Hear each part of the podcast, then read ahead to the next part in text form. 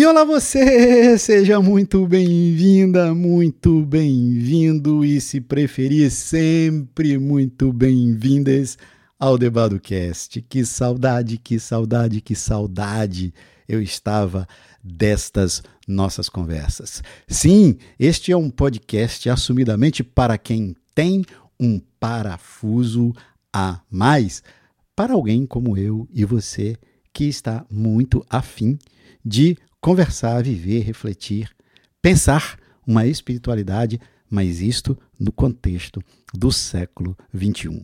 Se você caiu de paraquedas aqui não sabe quem eu sou, para tudo que está fazendo, vai lá, episódio número 1, um, um quiosque na praia, um chopp gelado e um certo podcast. Ali eu te conto tudo, não te escondo nada de quem eu sou e de qual é a proposta para este podcast que tem mudado significativamente ao longo do seu um ano e poucos meses de existência. Não sei se você, eh, por qual plataforma você me escuta de áudio.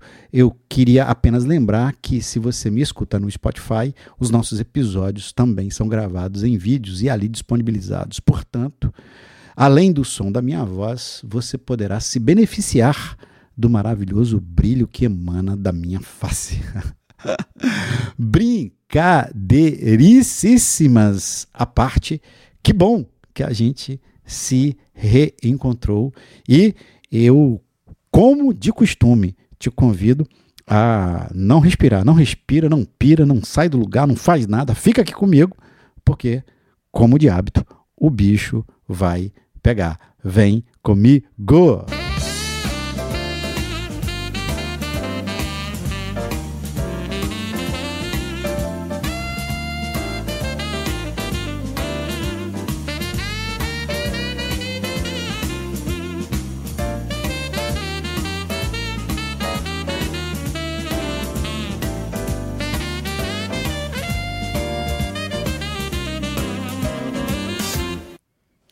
Então, eu terminei a quarta temporada fazendo uma promessa de que viria uma quinta temporada, a mais visceral, a mais autobiográfica de todas, cujo título seria Como Me Tornei um Herege. Apesar do tempo verbal que eu estou usando, que pode dar a você uma certa dúvida de que a quinta temporada não vai acontecer, o título não será mais este, Apesar disso, eu quero te dar uma notícia que é a seguinte: a quinta temporada vai vir.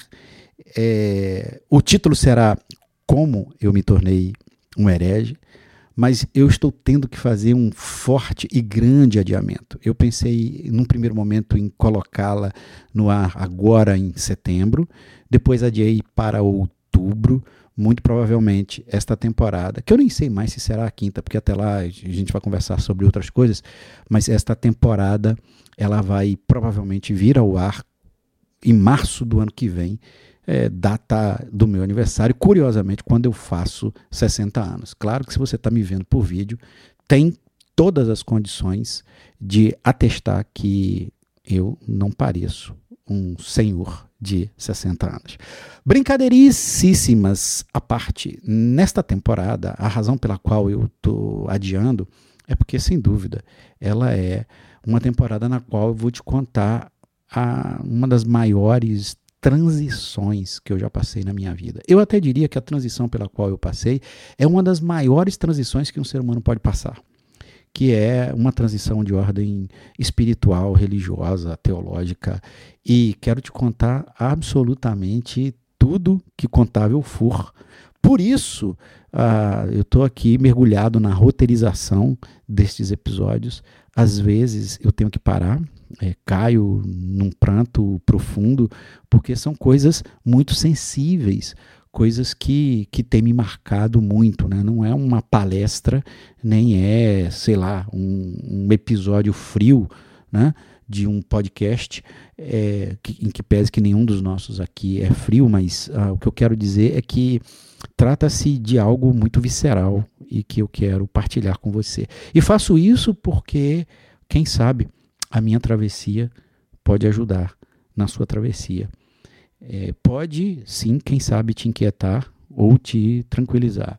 Fato concreto é que na idade que eu estou e no grau de maturidade psíquica, uh, espiritual, teológica que eu me encontro, eu já não falo mais para convencer nada nem ninguém. Eu falo apenas para, quem sabe, te dizer que você não está só. Tamo junto, veremos. Esta é a temporada que está vindo por aí, bombástica, como eu me tornei um herege. Até lá, eu te convido a que você, por favor, por favor, continue aqui comigo, especialmente no episódio de hoje, quando a gente vai fazer breves e eu até diria devocionais, quase que emotivas, uh, reflexões psicoteológicas sobre as gambiarras que a gente faz na nossa existência. Não sai daí, vem comigo, aperta o cinto, porque o bicho vai pegar.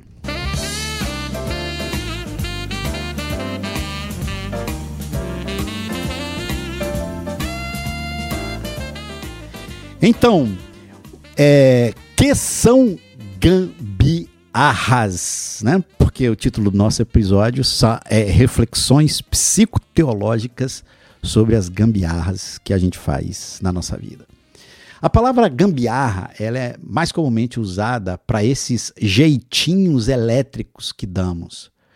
Para aí e dá. Não, não para não, continua escutando aqui. Busca imagens de gambiarra no Google e você verá uma quantidade muito grande de imagens dando conta de tomadas mal arranjadas, fios desencapados, lâmpadas improvisadas.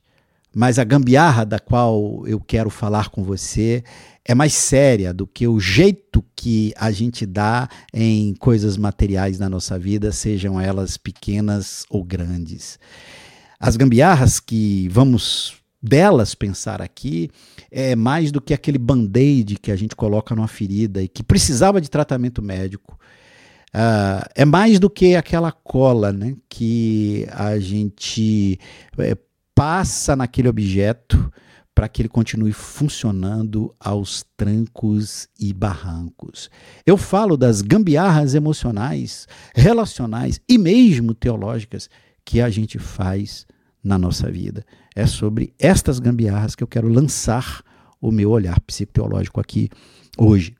E para você ter exata noção do que eu estou falando, se liga nesta definição que eu mesmo criei para tentar conceitualizar o que é uma gambiarra. Lá vai. Gambiarra é um arranjo psicológico e relacional, quiçá teológico, que fazemos para equilibrar determinadas situações que não temos coragem ou não sabemos resolver da maneira certa. Gambiarras são artifícios que criamos que dão um jeito nas nossas emoções e nas nossas relações, que por um tempo ajeitam, equilibram, é, meio que, que dão um jeito em determinadas circunstâncias, mas que, como se verá, nunca são capazes de durar a vida toda. Presta atenção, pois estas gambiarras, esses arranjos emocionais, são soluções muito atraentes, que são usadas por nós numa frequência maior do que a gente gostaria de admitir. Existem pelo menos três razões pelas quais a gente faz tais gambiarras. Aqui estão elas. Primeira, gambiarras são mais baratas. Tanto no mundo físico quanto no mundo emocional, gambiarras custam menos. Volto ao exemplo acima, né? Consertar fiação elétrica sai mais caro do que uma gambiarra com fita isolante. Assim mesmo acontece em determinadas situações da nossa vida. Toda relação saudável tem em si um alto custo de manutenção. Saúde, sanidade não é barato psiquicamente. É necessário muita conversa, habilidade, honestidade intelectual, vulnerabilidade emocional e muito esforço para que, de fato, aquilo que precisa ser tratado o seja com a devida sabedoria. Viver bem custa caro, eu não estou me referindo a dinheiro, não. Fazer cambiarras é mais barato. E então temos a tendência de olhar o preço, de novo, eu não estou falando de dinheiro, escolher aquilo que dói, dói menos, mas como a sabedoria popular já nos avisa, o barato pode sair caro, e isso tanto no âmbito financeiro quanto emocional e relacional. Portanto, fazemos gambiarras pelo fato de que elas são mais simples, elas são mais baratas. Agora, lá vai. A segunda razão, fazemos gambiarras porque elas trazem é, um certo equilíbrio temporário. Elas funcionam, elas arrumam, elas ajeitam a situação temporariamente.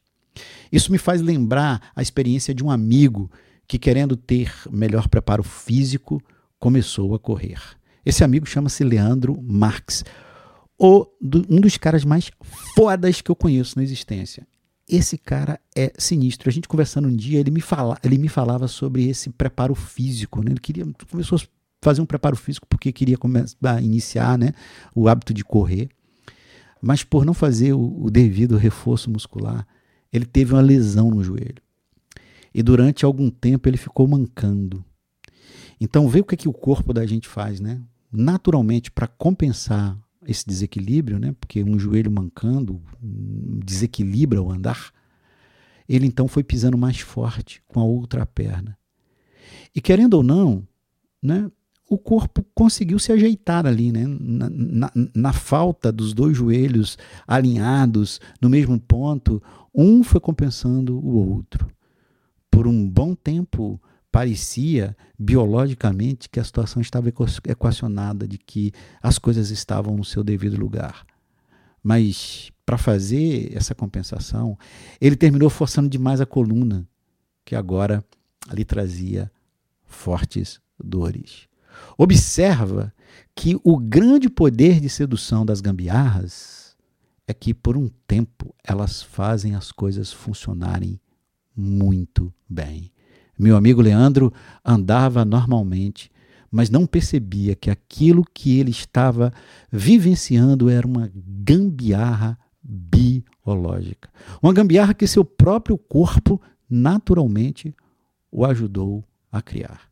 No presente, tudo resolvido, mas o futuro chegou cobrando a fatura daquela gambiarra. Lá vai, são mais baratas Segundo, elas arrumam as coisas por um tempo. E a terceira razão pela qual a gente faz tanta gambiarra e elas têm tanto poder de sedução é que gambiarras fazem desaparecer os sintomas por um período dos nossos problemas. Acho que essa terceira razão aqui ela, ela é quase gêmea ou descendente da segunda, né? é, é que gambiarras nos traz enorme alívio e nos dá a real sensação de que tudo se resolveu, ou de que, ou se pelo menos não se está resolvido, dá para ir levando desse jeito. Os sintomas desaparecem por causa das gambiarras, mas as causas continuam lá escondidas sob esta arrumação é fictícia, num certo sentido, que a gente fez. Então, gambiarras, elas são fáceis, porque mais baratas, de custo menor. Elas nos dão a sensação de que a situação está equilibrada e está tudo no lugar. E as gambiarras, de fato, fazem desaparecer os sintomas. Porra, produção, sabe o que eu fico puto tem hora aqui, é que eu quero dar um exemplo e assim, na minha cabeça, eu falo assim, não, cara, mas isso é simples demais. Mas sabe o que eu quero dizer? Imagina que você, volta lá pro exemplo da fiação, né? Você, tem um problema e você precisa trocar a luz, você precisa de fato, o que você precisa é, é, é, trocar a fiação elétrica, melhor dizendo, mas isso custa caro, isso é problemático e tal. E aí, o que, que você faz? Você não vai ficar no escuro, então você faz uma gambiarra você monta uma luz ali improvisada. Na boa. Você não está iluminado? O sintoma da escuridão não desapareceu? A situação não está equacionada? Essa é a grande força de sedução que as gambiarras têm na nossa vida. A criação no nosso emocional de que tá tudo bem, de que dá para levar as coisas do jeito que elas estão. Mas, meu camarada, meu parceiro, como se verá, isso pode se tornar algo bem problemático. Primeiro bloco, as razões que nos levam a fazer gambiarra. Não sai daí, porque o segundo bloco, tão simples quanto este, já está aqui perto de você.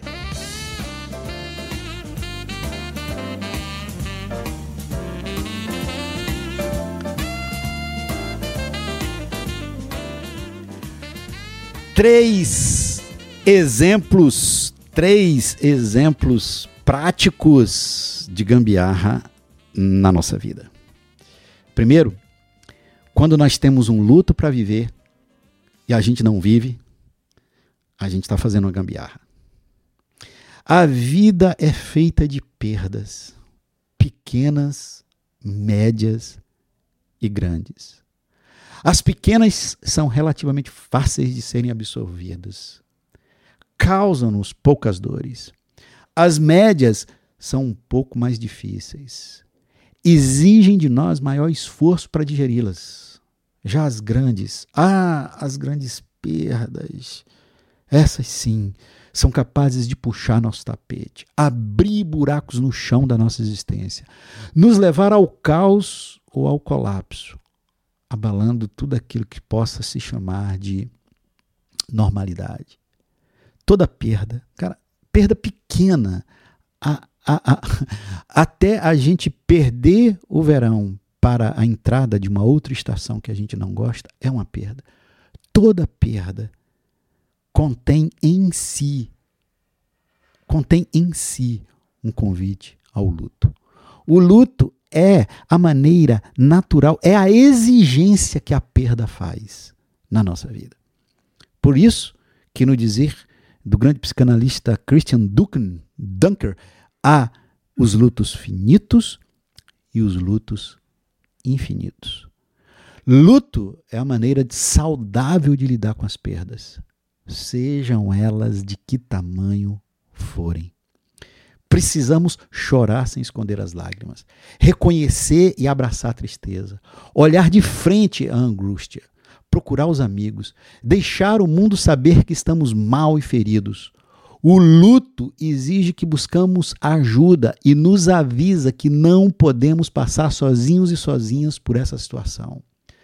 Agora, quando, em vez de vivermos o luto devido, metemos a cara no entretenimento, nos isolamos em nossas cavernas, nos enfiamos mais ainda no trabalho e não tratamos as nossas perdas, nós estamos fazendo uma gambiarra.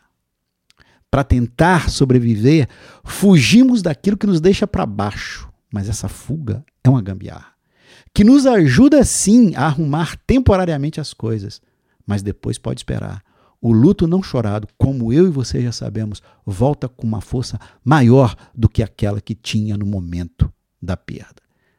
E aí, eu te digo, quer vencer as gambiarras? Então, diante das perdas, chore. Olhe no espelho e admita sua tristeza para você mesmo. Procure ajuda para atravessar o deserto. Admita que esses pensamentos que te atravessam, mesmo os suicidas, estão presentes. Não fuja. Não faça gambiarra. Não caia na tentação, por exemplo, da felicidade etílica, que é, ou aquela felicidade promovida pelo álcool, por exemplo. Não caia na busca desesperada do prazer a todo custo para aliviar a dor.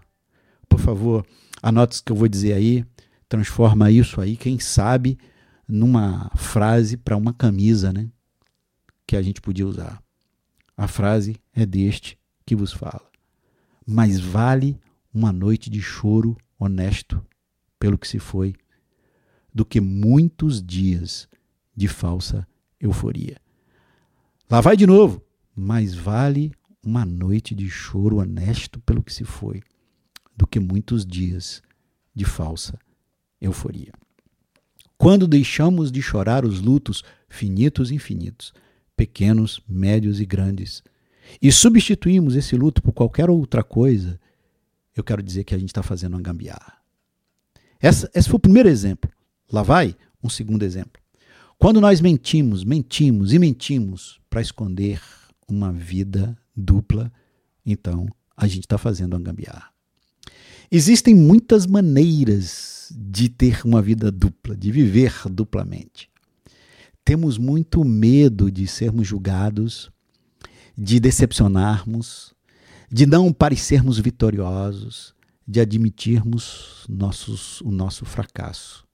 Então a mentira leva a outra, que leva a outra. E quando menos percebemos, nos tornamos mestres do disfarce. E o que é pior, já não dá mais separar. Às vezes, já não dá mais para separar a máscara do nosso rosto real. Eu poderia dar muitos exemplos disso. Eu vou escolher um, reconheço, dramático.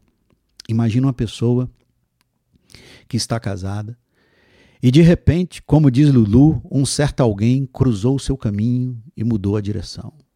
O envolvimento acontece, trazendo prazeres, alegrias, excitações que o cotidiano conjugal já havia engolido. Essa pessoa está diante de uma encruzilhada. Ou ela vai viver essa nova paixão, ou diz para si mesma: não, dá para manter a relação conjugal por muito tempo. É, e aí, o que, que eu faço? Eu saio ou fico? Então, o que, que muitas vezes ela escolhe? Ela escolhe ir pelos dois caminhos, o que é impossível. Não querendo perder nenhuma coisa nem outra, não querendo perder nem as delícias do, do ou da amante fora da relação conjugal. Isso se a relação não for uma relação aberta.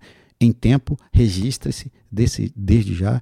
Eu tenho uma relação monogâmica e quero terminar o resto dos meus dias me dando e dando e recebendo amor do amor da minha vida. Mas eu reconheço que modelos, modelos monogâmicos de relacionamento não são os únicos. Não acho nada de errado de se ter uma relação aberta, desde que essa relação aberta seja algo que esteja fazendo bem e vou colocar entre aspas, e contratualmente, claro que eu não estou falando de um contrato é, físico é, legal, estou falando de um contrato emocional, de um contrato emocional onde todas as pessoas que estão numa relação a, aberta é, é, desfrutam de uma igualdade radical. E se assim não quiserem ter relações é, monogâmicas que combinem como estas relações abertas e plurais podem ser, não vejo o menor problema com isso. Acho até que se nós simplesmente desacralizássemos a monogamia, nós evitaríamos muitas e muitas e muitas e muitas situações de gambiarra e de profundas incoerências. Mas é claro que o modelo monogâmico ou o modelo monogâmico onde um cônjuge trai o outro é num mundo machista do jeito que, so, que, que temos, evidentemente, essa carga ainda até hoje recai sobre a mulher com estigma de piranha, vagabunda coisa do gênero, quando é ela quem trai. Mas deixa eu voltar aqui para o meu ponto. É, na verdade, o que eu quis dizer é que encarar de fato que pessoas possam não querer viver numa, numa relação monogâmica é melhor do que fazer gambiarra. Porque que tipo de gambiarra a gente tem encontrado? Pessoas que vivem uma relação ou uma vida dupla, querendo conciliar aquilo que é irreconciliável. E aí, essa pessoa tentando manter as duas vidas, as duas ou três casas, as duas ou três relações em paralelo, simplesmente essas pessoas vão fazendo arranjos emocionais e logísticos, porque para ter uma vida dupla precisa de logística e logísticos. Arranjos emocionais e logísticos diariamente para equilibrar tal situação, para tentar ajeitar tal situação. E sabe o que é pior? Que em certos sentidos funciona. Por um período, às vezes longo, isso funciona. Quiçá, pode até funcionar a vida toda, né? Parece que é possível viver essa duplicidade, mas o que a pessoa não coloca na conta é o enorme esforço para manter essa situação de incoerência. O medo de ser pego, a angústia infinita de ter que pensar nos mínimos detalhes para não deixar rastros. Eis aí uma maneira da, eu reconheço, dramática de fazer uma gambiarra. Agora, se liguem. Estas são mentiras que as gambiarras que fazemos nos contam. Que mentiras são essas? Tá tudo bem, tá tudo tranquilo, dá para levar. Essas mentiras, elas duram até quando a verdade bate a porta. E disse um certo mestre de Nazaré: Conhecereis a verdade, e a verdade vos libertará. O mestre de Nazaré disse isso, mas as apropriações indevidas que algumas figuras absolutamente patéticas e ridículas fazem, eu só posso dizer sem comentário. Perdão pela digressão. Atenção, lá vai. Eu te recordo. Eu estou te dando três exemplos muito simples de como é que a gente faz gambiarras na nossa, na nossa vida. Né? O primeiro é não chorar o luto, o segundo é tentar conciliar uma vida dupla, né? tentar aquele, aquela famosa coisa de agradar todo mundo, tá ali, tentar organizar ou ajeitar todas as situações, e, e essas coisas são irreconciliáveis. E a terceira, sabe o que é? É quando a gente tem dinheiro para qualquer coisa, menos para cuidar de si. Aí a gente está fazendo uma gambiarra eu fiz uma célebre temporada aqui no Debadocast. Se liga, depois desse episódio, corre atrás. E um, a temporada chamava-se. Eu não me lembro se foi a quarta. Não, a quarta não, acho que foi a terceira temporada, na qual. Da qual. Em a qual. Ah, sei lá. Cujo título era As Três Vezes que eu tive vontade de dizer: Tu só pode estar tá de sacanagem, né? E uma dessas vezes foi justamente quando uma pessoa que conversou comigo, arrotando é, riquezas mil, mas me disse que terapia era muito cara. Eu estou fazendo uma formação em psicanálise. Acho que esse será o meu futuro. Sair de uma posição somente da fala para, sobretudo, estar numa posição de escuta. Estou absolutamente numa amizade profunda com o tronco, a base da psicanálise, que é o gênio Sigmund Freud. E depois, evidentemente, eu vou para os seus ramos, mas ainda não sou terapeuta, não sou analista, mas tenho gerenciado e cuidado de pessoas a vida toda. Perdi a conta de quantas vezes aconselhei alguém a procurar ajuda profissional. Pessoas usando roupas de marca, com celular caro, ostentando viagens nas redes sociais, me diziam que não tinham condições financeiras para cuidar de si mesmo. Ajudar alguém é também desenvolver uma enorme paciência para ouvir as coisas mais absurdas. Então, não foram poucas as vezes nas quais eu encontrei pessoas que em vez de parar e olhar para dentro de si, visitar sua história, examinar-se, conhecer-se, boa parte dessas pessoas tentaram curar suas dores e seus vazios com uma enorme exterioridade. Empanturraram-se de diversão, agitação, trabalho, não se trataram, não se cuidaram e ficaram fazendo gambiarras o tempo todo. Mas por trás destes artifícios, por trás de todas estas gambiarras reside uma vida vivida dentro de um fluxo de profundo desequilíbrio. As gambiarras, elas nos dão a sensação mesmo de que está tudo bem. Mas eu tenho uma notícia simples para dizer. Elas podem até durar. Mas vai chegar um momento que elas vão provar-se aquilo que são arranjos temporários, que nunca deveriam deixar de ser temporários. Porque gambiarras têm o seu lugar. Gambiarras precisam ser feitas mesmo, mas toda gambiarra saudável, toda gambiarra que não vira uma patologia com potencial de destruir quem fez e pessoas que estão ao seu redor, são gambiarras que tem um prazo de validade. E se você ou eu, fazendo gambiarras, a gente ultrapassa o prazo de validade delas, é como tentar comer comida estragada por ter vencido o prazo de saúde que aquela comida poderia trazer para gente. Segura aí que a gente está indo para o terceiro e o bloco final. Vem comigo!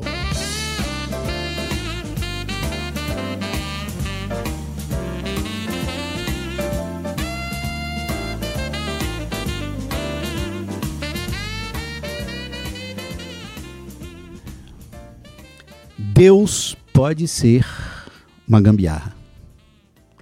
Religião pode ser uma gambiarra. Deus se torna uma gambiarra quando a gente quer que ele, ele ou ela, porque a gente não sabe ou não deveria ter tanta certeza de nominar este ser, esta realidade última, a quem os indianos sabiamente definem como o inominável. Este ser ao qual chamamos Deus, ele pode se tornar uma gambiarra na nossa vida quando a gente tem a louca presunção de achar que ele substitui as relações mais saudáveis da nossa existência. Quando Deus se torna substituto do marido que se foi, da mulher que se foi, do, do sócio que se perdeu.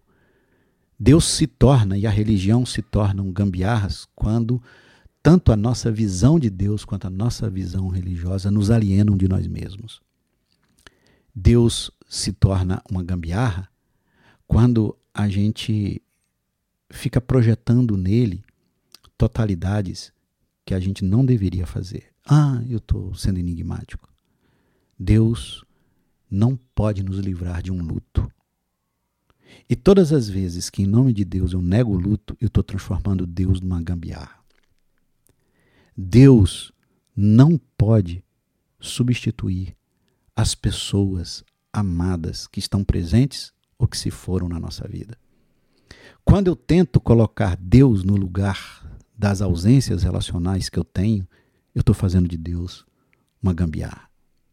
Eu faço de Deus uma gambiarra quando eu esqueço o mais óbvio, de que não existe texto sagrado, nem mensagem de padre, pastor, ou mãe de santo, ou pai de santo, ou seja qual for a figura religiosa que eu pudesse invocar aqui.